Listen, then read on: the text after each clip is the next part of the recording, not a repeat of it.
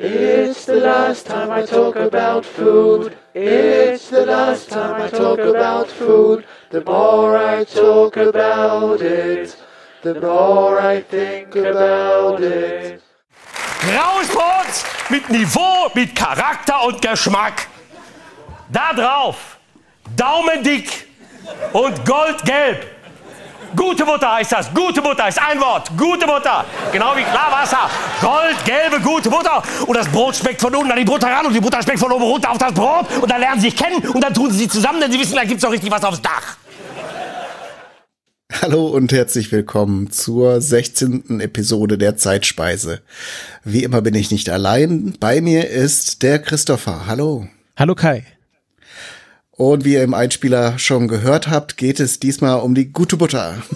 Mhm. Was hast du uns da äh, für interessante Geschichten mitgebracht? Genau, also zuerst mal zum Einspieler. Das ist äh, von Jochen Malmsheimer, ein, äh, ich denke mal, bekannter deutscher Comedian. Das Video dürften auch schon die meisten Leute kennen, wird ja hin und wieder auf, äh, auf Twitter rumgereicht. Ähm, geht ja dann noch weiter. Es geht ja allgemein ums Wurstbrot. Und äh, wie schon in der letzten Folge angekündigt, äh, war ich inspiriert durch den Podcast zum Thema Margarine, den ich vor kurzem gehört habe, mal etwas zum Thema Butter zu machen, weil Butter ist ja schon ein wichtiges Nahrungsmittel in unserer Gesellschaft, so generell und auch ein sehr leckeres und schmackhaftes Nahrungsmittel. Und äh, ich habe mich gefragt, wo die Butter eigentlich herkommt und äh, wie sie sich so entwickelt hat die letzten äh, 5000 Jahre. Denn die Butter gibt es schon länger als die Kuh denn äh, die erste Butter ähm, wurde schon äh, in der frühen oder also von uns aus gesehen äh, späten Anti also frühantike geschlagen, äh, damals halt noch aus Schafs- oder Ziegenmilch. Also die erste Butter war tatsächlich äh, Schafs- oder Ziegenmilch und das äh, passierte auch schon tausend Jahre vor der ersten Domestizierung des Rindes. Also bevor überhaupt Kühe gehalten wurden, haben die Menschen vor allem in äh, Afrika und im Nahen Osten ähm, Butter gemacht und äh, die Herstellungsweise damals war, dass man ähm, äh, eine Ziegenhaut halb mit äh, Ziegenmilch oder halt dann Schafsmilch, je nachdem, was man halt da hatte, gefüllt hat ähm, und dann noch Luft reingeblasen hat und dann verknotet hat die Haut, so dass sie so ein bisschen auch gespannt ist. Und dann hat man sie auf so ein dreistängiges Gestänge gehangen und so lange mit Stöcken und Steinen bearbeitet, bis halt durch die Bewegung die äh, Ziegenmilch ähm, ja sich verfestigt hat, äh, fest wurde äh, und äh, man halt Butter hatte. Und äh, das war vor allem dann auch ähm, ungeklärte Butter. Ähm, also hat sich nicht lange gehalten und ähm, ja, äh, hat sich dann auch so im mediterranen Raum nicht wirklich verbreitet. Also die ähm, äh, die, Afri die antiken Griechen und antiken Römer ähm, sahen äh, Butter beziehungsweise äh, ungeklärte Butter als Gericht der barbarischen Stämme an. Also sie haben gesagt, die Butter, das Essen die Barbaren aus dem Norden. Also Barbaren waren ja alles, alle Völker, die nicht Griechen oder nicht Römer waren.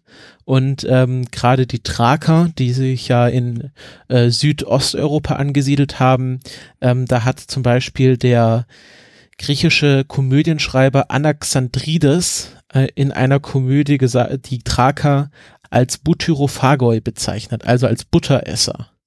Denn Butter, der Begriff Butter kommt selbst auch aus dem Griechischen, heißt dort Butyro und sowas, das bedeutet sowas wie Kuhquark. Also Bu, Bus ist ja die Kuh im Griechischen Daher kommt auch der Begriff äh, bovine, also ist ja dann das, das fachliche Adjektiv für Kühe ist ja dann, ähm, also daher kommt das von Bus, das ist immer alles mit Kühen und Tyros ist dann, ähm, ja, Quark oder irgendwie halt verfestigte Milchprodukte. Also hier steckt auch schon die Kuh drin, also der Begriff Butter ist nicht so alt wie die Herstellungsweise von Butter.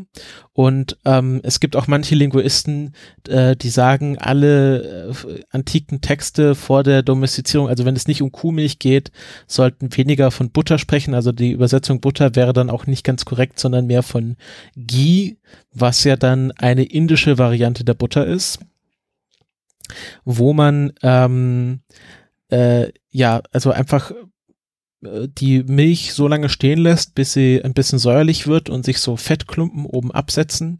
Und das wird dann halt immer abgeschöpft. Und dann bekommt man ja so so eine also nicht Butter wie wir sie kennen, sondern so eine eher so eine grobkörniges ähm, Buttergemisch her und äh, Ghee wird im, äh, im Indischen auch oft als ähm, rituelles Lebensmittel verwandt, äh, auch gar nicht oft zur, zur, zur Nahrung, sondern zum Beispiel werden damit heilige Lampen gefüllt und äh, dann wird dann das Ghee in diesen heiligen Lampen abgebrannt oder es wird zum Anfeuern von Leichenverbrennungen bei Beerdigungen benutzt. Also es ist durchaus ein, ein, ein äh, hoch angesehenes Fett, was dort verwandelt wird, verwandt wird und kam dann auch äh, in der Antike in den Mittelmeerraum und damit nach Europa über Arabien und den Sudan. Also das war ein häufiges Handlungs, äh, Handelsmittel, äh, was dort eingesetzt wurde, was dann die, äh, die Römer zum Beispiel von dort kannten, diese Ki, also diese ähm, das war dann halt geklärte Butter. Also man hat dann wirklich nur das Fett der, der Milch, äh, der, der Ziege oder Kuh oder ähm, des Schafes verwandt und äh, das hat sich dann auch länger gehalten. Also zu dem Begriff geklärte und ungeklärte Butter. Ungeklärte Butter ist dann, wenn man äh, die Nicht-Fettbestandteile nicht rausgewaschen hat also wenn man beim Butterherstellungsprozess ähm, hat man dann halt irgendwann so einen Klumpen an, an, Buttermasse und den kann man dann noch in Eiswasser auswaschen und so kneten und die Butter wird dann auch so, so zu so einem festen Klumpen und dann kommt dann noch so Flüssigkeit raus. Das ist dann das, was wir äh, als Buttermilch kennen. Und das ist tatsächlich ein Nebenprodukt der Butterherstellung. Und wenn man das halt trennt, ähm, hält sich die Butter länger, weil ähm, diese Buttermilchbestandteile werden schneller ranzig als die, das Fett selber. Und wenn man das quasi trennt, dann hält sich die Butter einfach länger. Ähm, genau, kommen wir zurück zu den Römern. Pilinus der Ältere ist ja ein bekannter römischer Geschichtsschreiber und, und äh, äh, ja, Reiseberichtschreiber, der bezeichnete Butter als das schmackhafteste Essen der barbarischen Nation. Also auch wenn es ein barbarisches Gericht war, erkannte doch Pelinus, dass es doch sehr lecker war und dass man das gut essen konnte. Kam dann auch nach Europa, also umso nördlicher, umso älter ist die Buttertradition. Deswegen verwundert es nicht, dass Skandinavien die älteste Buttertradition in Europa hat, geht bis zurück ins 12. Jahrhundert ähm, dass man dort Butter hergestellt hat. Und äh, im Mittelalter war Butter in ganz Europa tatsächlich sehr verbreitet, ähm, aber wurde als äh, minderwertiges Nahrungsmittel angesehen. Ähm, also gerade haben das Bauern gegessen, weil die halt auch hauptsächlich an die Kühe kamen und an die Milch. Ähm, aber das war jetzt kein hochwertiges Nahrungsmittel, sondern wirklich was für arme Leute. Und erst im 16. Jahrhundert ähm, bekam die Butter mehr Ansehen, äh, weil die katholische Kirche Butter in der Fastenzeit erlaubte. Und äh, ja, somit auch die reichen Leute dann zur Butter griffen, anstatt zu anderen Fetten. Also irgendwie, dann war halt der, der Fasan oder das, das leckere, fettige Stück Schmalz, das Sch Stück Schweineschmalz verboten, aber die Kuhbutter, die war dann durchaus erlaubt. Und auch im Mittelalter in Europa wurde Butter oft als Ölersatz ähm, verwendet. Es gibt auch an der Kathedrale in Rouen, das ist ähm, in der Normandie, gibt es den sogenannten Butterturm, ähm, der gebaut wurde, äh, wo man genau, das ist jetzt hier, also irgendwie ist das so eine re regionale Abwandlung, weil dort hat nämlich der Erzbischof äh, Butter wieder verboten in der Fastenzeit. Und man konnte dort aber quasi an diesen Butterturm gehen und äh, Abbitte leisten. Und dann durfte man auch in der Fastenzeit Butter essen. Deswegen gibt es in der Kathedrale in Rouen den Butterturm. Mhm äh, wurde auch dann dort oft als Ölersatz verwendet, also äh, genau, äh, weil Öl äh, war teurer als Butter und dann hat man halt die Butter oder das Butterfett ähm, in den in den Lämpchen verbrannt. Und ähm, jetzt kommen wir zu einer sehr interessanten Tradition, die äh, in Irland stattfand. Äh, zwischen dem 11. und 14. Jahrhundert hat man in Fässern Butter äh, im Moor vergraben.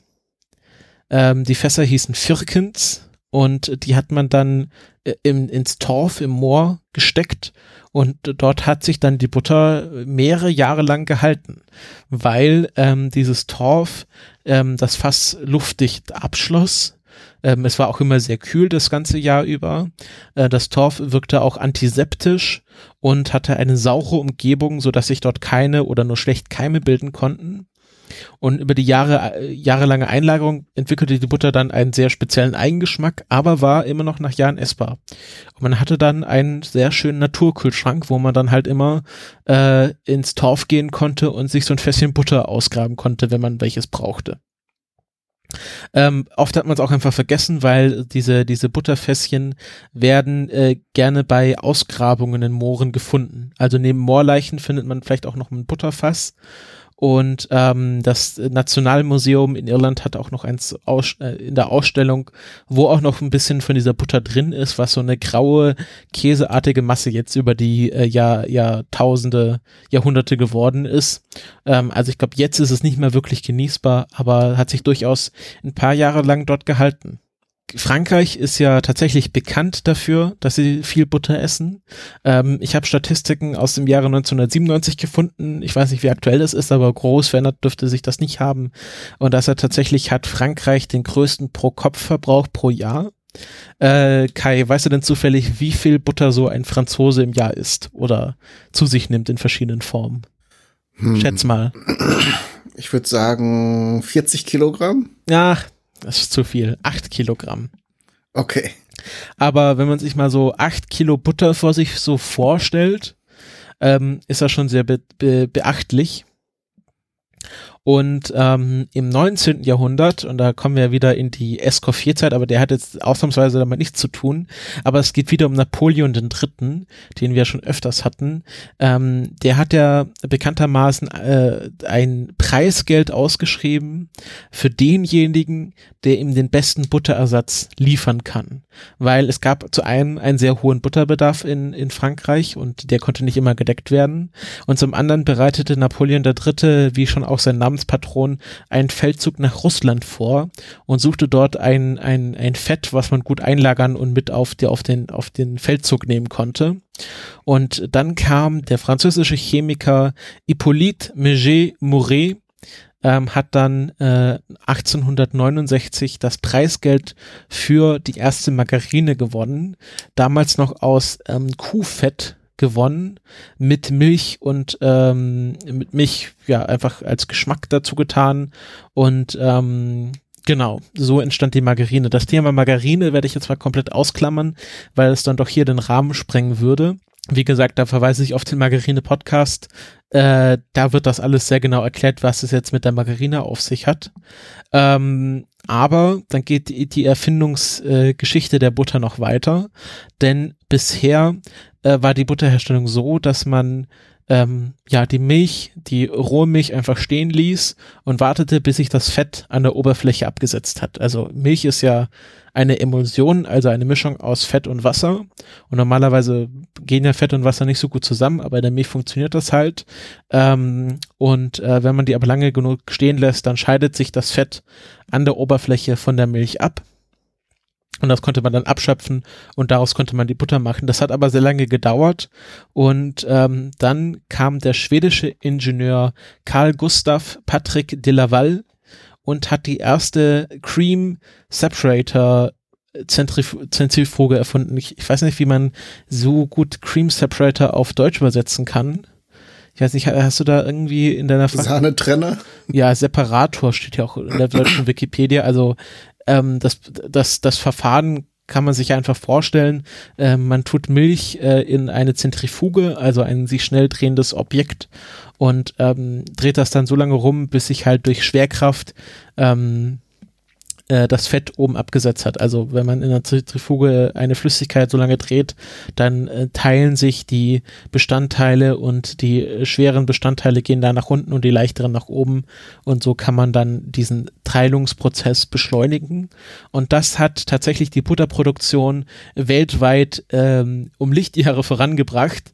Ähm, die erste Butterfabrik äh, gab es in den 1860er Jahren in den USA und durch die Erfindung von de Laval ähm, produzierte die USA bis, 19, äh, bis zum Jahr 1900 fast die Hälfte der weltweiten Butterproduktion. Also im Jahr 1900 hatte die USA die Hälfte aller weltweiten Butterproduktion für sich vereinnahmt und äh, Europa zog dann schnell nach und dann ja wurde das Verfahren auch verfeinert, so dass man diese äh, Cream Separators, also diese diese Sahneteiler auch irgendwie in handlichen Haushaltsgeräten unterbringen konnte und dann äh, zog das auch in den Haushalt ein oder auf Bauernhöfe, die selber noch Butter gemacht haben, konnten sich dann auch so ein Gerät leisten. Ähm, auch wichtig ist äh, der ähm, Chemiker und, äh, Pionier der amerikanischen Milchindustrie Otto Frederik Hunziker. Also kann man schon denken, welche Vorfahren der hatte. Ähm, der ähm, hat das Buch The Butter Industry Prepared for Factory, School and Laboratory geschrieben und hat ähm, ja die Butterproduktion weltweit standardisiert, ähm, hat Verfahren geschrieben, wie man äh, wie man die Butter immer schön gleichmäßig hinbekommt, wie sie nicht verdirbt, wie man das richtig industriell herstellt und war äh, maßgebend daran beteiligt, einfach den die, das Herstellungsverfahren für Butter weltweit zu industrialisieren und standard, standardisieren. Also äh, im, im, im Zuge der der Industrialisierung war die Standardisierung von Standardisierung von Produktionsverfahren ungemein wichtig, weil dann konnte man das einfach wieder verdoppeln. Also wenn man weiß, wie man das macht und dann irgendwie ein Handbuch hat, dann kann man an einen anderen Ort gehen und das einfach nochmal aufbauen. Und das ist für alle industriellen Prozesse ungemein wichtig und war dann auch für die Butterherstellung ungemein wichtig. Und ähm, genau, und dann fing halt der Siegeszug der, oder der, fing da nicht an, aber dann war halt tatsächlich die Butter ein industrielles Produkt. Aber das war halt erst so mit dem Jahre 1900 tatsächlich hat das begonnen. Die Butter ist aber tatsächlich eher auf dem Rückzug, äh, weil ähm, während des 20. Jahrhunderts übernahm die Margarine trotz aller Widerstände ähm, die Butter. Also noch heute wird in den USA, sowohl in den USA als auch in der e Europäischen Union, mehr Margarine als Butter gegessen. Und ähm, ja, zeigt, zeigt sich auch kein Trend, dass es wieder zurückgeht. Also die Leute haben äh, Butterersatz tatsächlich eingenommen. Aufgrund einer sehr geschickten Marketingstrategie, nämlich äh, Margarine als das gesündere äh, Fett oder den gesünderen Brotaufstrich äh, zu verkaufen. Man sieht das ja heutzutage extrem, was so Zusatz äh, noch von irgendwelchen Vitaminen oder Joghurtkulturen oder allen möglichen anderen Zusätzen, die automatisch mit gesundem Essen assoziiert werden, äh, so dass die Margarine eben ja einfach für viele automatisch äh, für gesünder gehalten wird. Genau. Und das äh, stimmt ja nicht immer ganz so. Ähm, klar, es ist jetzt ähm, nicht ganz klar, was jetzt gesünder ist, ob jetzt Butter oder Margarine, weil in beiden sind Sachen drin, die irgendwie förderlich sind. Also es gibt ja auch äh, irgendwie Fette, die man braucht und dann sind in beiden Sachen wieder Zutaten drin, äh, die nicht ganz so gut sind und es ist halt beides immer noch Fett, ähm, was, was generell in Maßen gegessen werden sollte. Ähm, aber genau, Butter und Margarine ähm, leben jetzt, sagen wir mal, es gibt eine friedliche Koexistenz mittlerweile. Ich glaube, dieser große Butter gegen Margarine-Krieg ist jedenfalls in meiner, in meinem um, äh, direkten Umfeld vorbei. Ich glaube, da, da denkt niemand groß mehr nach, ob man jetzt Butter oder Margarine essen sollte. Es gibt ja mittlerweile diese ähm, ich möchte jetzt keine Werbung für ein einzelnes Produkt machen, aber ich tue es jetzt mal einfach trotzdem. Ähm, Alsana Margarine, äh, wo ich äh, kaum noch Unterschiede erkenne, aber im Grunde ist es mir auch egal. Also ich weiß nicht, wie es bei dir im, im Zuhause ist, aber ich kaufe meistens Butter, weil ähm, ja, ich die einfach mag. Aber wenn meine Eltern mir jetzt irgendwie Margarine vorsetzen, schiebe ich die auch nicht zur Seite. Genau, ist bei mir ähnlich. Also ich ich äh, verwende eigentlich gerne Butter, sowohl zum Kochen als auch eben als Brotaufstrich. Lange Zeit haben wir aber auch zu Hause dann Margarine verwendet. Äh, eben, das war so die Hochzeit und äh, da mein Vater auch Probleme mit dem Cholesterinspiegel hatte und man ja diese diese tierischen Pflanzen, äh, Fette Tierische Pflanzenfette, ja genau. Äh, tierische Fette mit diesem erhöhten Cholesterinspiegel in Verbindung gebracht hat, gab es bei uns eben lange Margarine. Ich muss sagen, manchmal mag ich auch ganz gerne Margarine als Brotaufstrich, aber äh, so gewohnheitsmäßig würde ich eher immer zu Butter greifen. Ja. Es ist ja beim Kochen auch sehr interessant. Äh, Butter hat ja einen Rauchpunkt von äh, 150 Grad Celsius und äh, Sonnenblumenöl oder so Vegetable, also Gemüse, äh, pflanzliche Öle, so sagt man, haben ja einen äh, Rauchpunkt, der ja so bei 250, 220 Grad Celsius losgeht. Also damit kann man auch sehr heiß kochen, äh, wohingegen die Butter dann schon anfängt äh, zu qualmen und das will man ja dann beim Öl nicht haben. Ähm, deswegen verwendet man ja auch nicht so gerne Olivenöl zum Kochen, weil das ja auch schon einen sehr niedrigen Rauchpunkt hat. Mhm, dazu zwei Sachen. Ähm, das, das eine ist ähm, die Butter kann man natürlich auch entsprechend präparieren. Das, es gibt ja Butterschmalz. Mhm. Da wird dann eben noch mal mehr von dem Wasser und eben auch die Eiweiße äh, durch Erwärmen aus der Butter entfernt, so dass man eben auch dann mit diesem Butterfett heißer braten kann. Auf der anderen Seite habe ich vor längerer Zeit mal gehört, dass wenn man ähm, Fleisch oder andere Gerichte mit Margarine anbrät, dass sie dann insgesamt krosser und ja eben saftiger werden. Das äh, habe ich jetzt nie überprüft, aber das war auch so eine Sache, die lange Zeit äh, kursierte. Ähm, könnte man ja mal experimentell erforschen, ob das so wirklich stimmt, was jetzt besser ist, Butter, Öl oder Margarine, äh, oder ob das alles am Ende die gleichen Ergebnisse beim Kochen ergibt. Ähm, aber wie gesagt, Butterschmalz, auch das Ghee kriegt man ja heutzutage häufig, äh, dieses indische, äh, leicht gesäuerte Butterfett in äh, eben dieser, dieser Reinform ohne Wasser und, und äh, Proteine, äh, so dass es ähm, ja, für Currygerichte wird es heutzutage oft verwendet. Ähm, und wer das Original haben will, also in Asialäden, findet man es manchmal mhm. so in Dosen verpackt. Genau. Ähm, noch ein kurzen paar Zahlen. Ich habe jetzt nur Statistiken von 1997 gefunden, aber sind trotzdem interessant. Ähm, den weltweiten Verbrauch äh, in also den meisten Verbrauch in Butter in absoluten Zahlen ähm, hat Indien, wenig verwunderlich, mit 1,47 äh, ähm, Millionen Tonnen. Ähm, und danach kommt tatsächlich schon Deutschland mit äh, 578 Tonnen Butter im Jahr. Wow. Ähm, und ähm, ja, das fand ich sehr spannend. Also das, äh, klar, Deutschland das größte ist das äh, einwohnerreichste Land Europas. Ähm, aber in gut, in China essen sie wahrscheinlich generell nicht so viele Milchprodukte. Da ist ja. Doch, das kommt langsam da. Also da gilt ja. Milch auch als gesund. Das äh, entwickelt sich gerade langsam. Genau. Ähm, deswegen, wie gesagt, die Statistik ist von 1997. Vielleicht, vielleicht gibt es irgendwo neuere Zahlen. Da sind wir auch auf sachdienliche Hinweise gerne, nehmen wir gerne entgegen. Ähm, aber 1997 war das noch so. Ähm, äh, es gibt dann, wie gesagt, wir hatten jetzt äh, Schafs, äh, Schafsbutter, Ziegenbutter und Kuhbutter. Es gibt ja dann noch im, im Himalaya-Gebirge wird gerne Jackbutter verwendet. Und was da ja sehr äh, verbreitet ist, ist äh, ranzige Jackbutter, die dann in Tee getan wird. Und dann gibt es so einen sehr äh, nahrungsreichhaltigen Tee, den man dort trinken kann. Ähm, also es gibt ja immer wieder auch Leute, die dann ins Himalaya-Gebirge wandern gehen, die davon erzählen, dass sie halt diese, diesen Jacktee, Jackbuttertee tranken und diese ranzige Jackbutter hat natürlich einen sehr starken Eigengeschmack, aber ähm, hat dann auch sehr viele Nährstoffe, die man wahrscheinlich für so eine Wanderung im Hochgebirge äh, braucht. Mhm. Ähm, Im Hunzertal in Pakistan wird auch Jackbutter verwendet und dort machen sie es ähnlich wie in Irland, da vergraben die äh, diese Jackbutter in Fässern ähm, und dort wird das bis zu Jahrzehnten eingelagert und dann wirklich nur zu besonderen Anlässen wie Hochzeiten rausgeholt. Also im ganzen äh, asiatisch-indischen Raum und in Pakistan ist Butter ähm, weniger ein, ein Gebrauchsprodukt oder traditionell weniger ein Gebrauchsprodukt, ist wahrscheinlich heute auch anders, ähm, und wird eher zu rituellen Anlässen verwendet.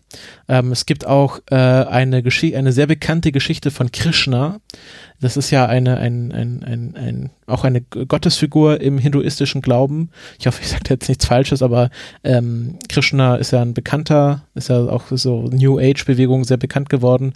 Und es gibt eine sehr bekannte Kindergeschichte von Krishna, dass dass er für seine äh, Freunde ähm, Butter, also diese Ghee, geklaut hat und unter seinen Freunden verteilt hat. Und das ist, ähm, äh, wird dann gerne so für seine Wohltätigkeit äh, ausgelegt. Also es wird dann gesagt, okay, das hat er nicht für sich selber gemacht, sondern einfach, weil seine Freunde irgendwie arm waren und sich nicht äh, irgendwie was zu essen leisten konnten, hat er, hat er Butter geklaut und die dann verteilt. Und das ist so eine sehr bekannte Kindergeschichte, die heute immer noch erzählt wird.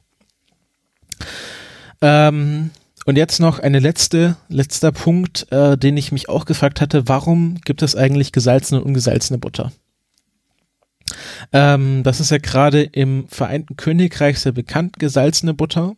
Ähm, Gibt es ja auch hier mittlerweile sehr weit verbreitet zu kaufen. Und das war tatsächlich früher so, dass das der Standard war, dass man hauptsächlich gesalzene Butter verwendet hat. Und ähm, weil halt einfach salzene Butter die Butter länger halten lässt, also macht sie haltbarer, äh, wie bei Film. Und ähm, ungesalzene Butter war dann oft ein Zeichen von Wohlstand, weil man damit angezeigt hat, dass man immer frische Milch bekam oder sich leisten konnte und dadurch auch immer frische Butter machen konnte. Und von dem her musste man die Butter nicht salzen. Und deswegen war das früher ein, ein Zeichen von Wohlstand. Das hat sich dann natürlich dann auch gewandelt mit der Erfindung des Kühlschranks und, und äh, ja, dem Einzug der Industrialisierung ähm, und äh, tatsächlich auch seit den 1980er Jahren wird auch ungesalzene Butter, äh, ist auch ungesalzene Butter verbreitet im Vereinten Königreich.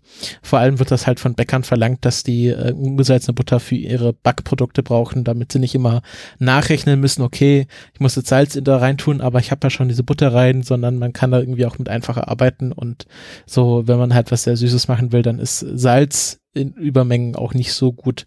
Deswegen gibt es jetzt auch äh, häufiger ungesalzene Butter. Aber eigentlich war so für den Hausgebrauch gesalzene Butter früher der Standard und ungesalzene Butter eher was für reiche Leute, ein Luxus. Und das hat sich erst in den letzten Jahr, Jahrzehnten so gewandelt. Mhm. Ähm, ich finde ja, ich finde ja gesalzene Butter eigentlich sehr lecker. Also ich kaufe kauf die mir auch gerne, äh, weil ich auch selber nicht so viel backe. Von dem her, ähm, ja, von dem her brauche ich gar nicht ungesalzene Butter im Haus. Und selbst wenn man das irgendwo mal reintut, ist ja so ein bisschen Salz äh, auch nicht so schlimm. Ich denke mal, dass du da mehr Erfahrung hast mit, mit Salz im Gebäck. Oder wie, also wie das wirkt. Ich, ich konnte mir das auch nie so richtig erklären. Ähm, salzige Butter ist natürlich lecker, gerade wenn man sie dann zu Brot isst. Auf der anderen Seite kann man natürlich auch ungesalzene kaufen und Salz drauf tun. Ne? Das ja. ist ja auch kein Problem. Dann hat man beides, beides irgendwie gelöst. Natürlich, naja, wenn es schon in, in der Butter drin ist, äh, ist es vielleicht noch mal was anderes. Ja. Ähm, ich wollte noch ergänzen, ähm, es gibt ja diese, diese Geschichte hinter dem, äh, dem Ausspruch alles in Butter. Mhm. Da wurde die Butter ja angeblich früher auch als Verpackungsmedium benutzt, nämlich für Meißner Porzellan, das dann in Butterfässer sozusagen einge, eingelassen wurde, damit es beim Transport nicht beschädigt wurde. Ja. Ähm, Genau. Und äh, ich wollte noch noch einen Tipp, äh, wer wer jetzt ähm, gerne experimentieren möchte, ist auch schön äh, eine Sache, die man mit Kindern machen kann, nämlich mal selber Butter herstellen. Mhm. Habe ich mal für einen anderen Podcast äh, ausprobiert. Es ist ein sogenannter Food Hack. Man kauft sich einfach normale Schlagsahne und tut sie in ein, ähm, in ein Glas zum Beispiel, in ein sauberes Marmeladenglas. Das muss größer sein vom Volumen als äh, die Menge an Sahne, die man gekauft hat. Das lässt man dann für eine Weile bei Raumtemperatur stehen, damit es sich so ein bisschen aufwärmt. Ähm, und dann muss man es lediglich schütteln äh, und man sieht dann im Laufe der Zeit, dass sich dann eben diese kleinen Fettpartikel äh, zusammenklumpen. Und wenn man das eine Weile gemacht hat, hat man dann sogar ein zusammenhängendes Stück Butter. Und das äh, kann man dann eben von der Molke oder der Buttermilch, wie man es nennen möchte, äh, trennen und kann dann zum Beispiel selber Kräuterbutter machen oder es eben salzen und auf Brot essen. Und es ist tatsächlich auch sehr, sehr lecker, so eine ganz, ganz frische Butter mal zu, zu probieren. Äh, kann ich also sehr empfehlen. Mache ich jetzt zwar auch nicht so im, im Alltagsgebrauch, ähm, aber es war eine ganz spannende Erfahrung, das mal selber gemacht zu haben. Mhm. Ja, ich glaube, ich habe Butter auch mal im Kindergarten äh, gemacht. Wir hatten aber da so ein Handrühr-Buttergerät, was mir ja irgendwie so.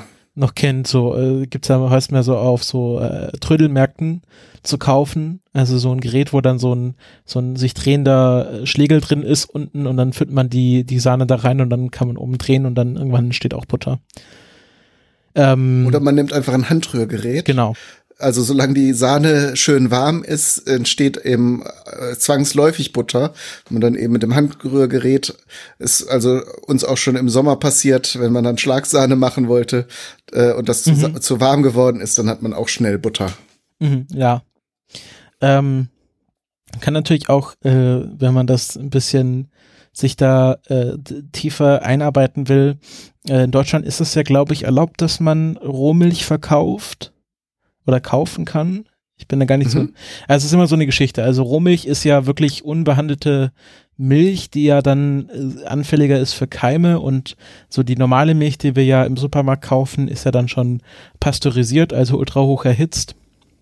Und homogenisiert. Genau, und homo also fein, fein gemacht, also gleich, gleich gemacht. Genau. Und ähm, zum Beispiel, ich kenne das in Tübingen, gibt es hier an einem Bauernhof so eine Art Milchtankstelle, wo man dann sich aus so einem Automaten rohe Milch äh, abzapfen kann. Muss man halt seine eigene Flasche mitbringen. Kann man dann, glaube ich, in dem Supermarkt dann eben auch kaufen. Das wollte ich mal irgendwann, irgendwann mal machen. Ähm, und dann, ähm, also entweder man, man nimmt Rohmilch oder man kann auch, glaube ich, normale einfach äh, Sahne nehmen. Äh, genau, es geht dann um, genau, Butter mit so Bakterienkulturen noch dran, also englischen Cultured Butter wo man dann äh, in die Sahne noch so ein bisschen ähm, Kefir auch reintun kann, wenn man jetzt nicht Rohmilch zur Hand hat und ähm, dann das so ein bisschen stehen lässt und dann entwickelt sich da so eine Bakterienkultur, dass man nochmal so die Milch so ein bisschen belebt. Müssten Milchsäurebakterien sein. Genau.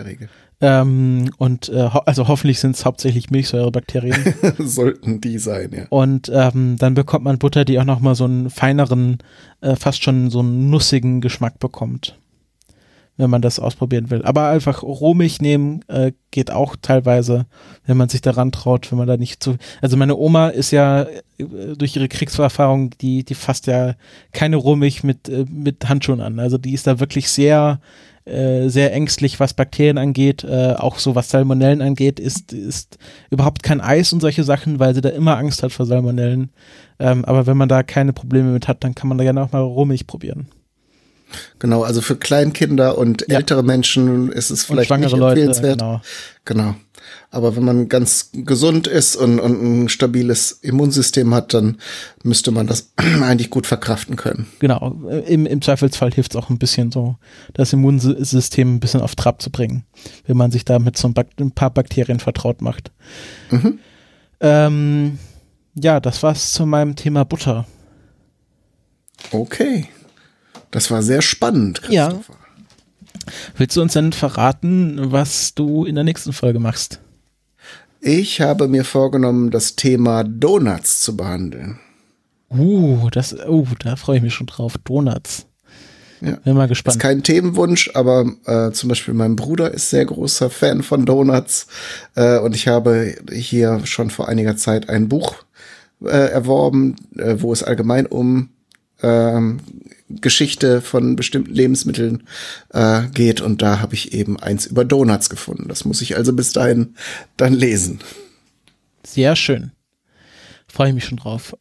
Also, ähm, vielen Dank fürs Zuhören. Wenn ihr Anregungen, Kritik oder Vorschläge habt, gerne in die Kommentare oder auf Twitter. Und äh, ja, dann bleibt nur noch zu sagen Tschüss. Tschüss. Eats my arms with mayonnaise. Eats my legs with ketchup. And the invite friends around to taste my ass.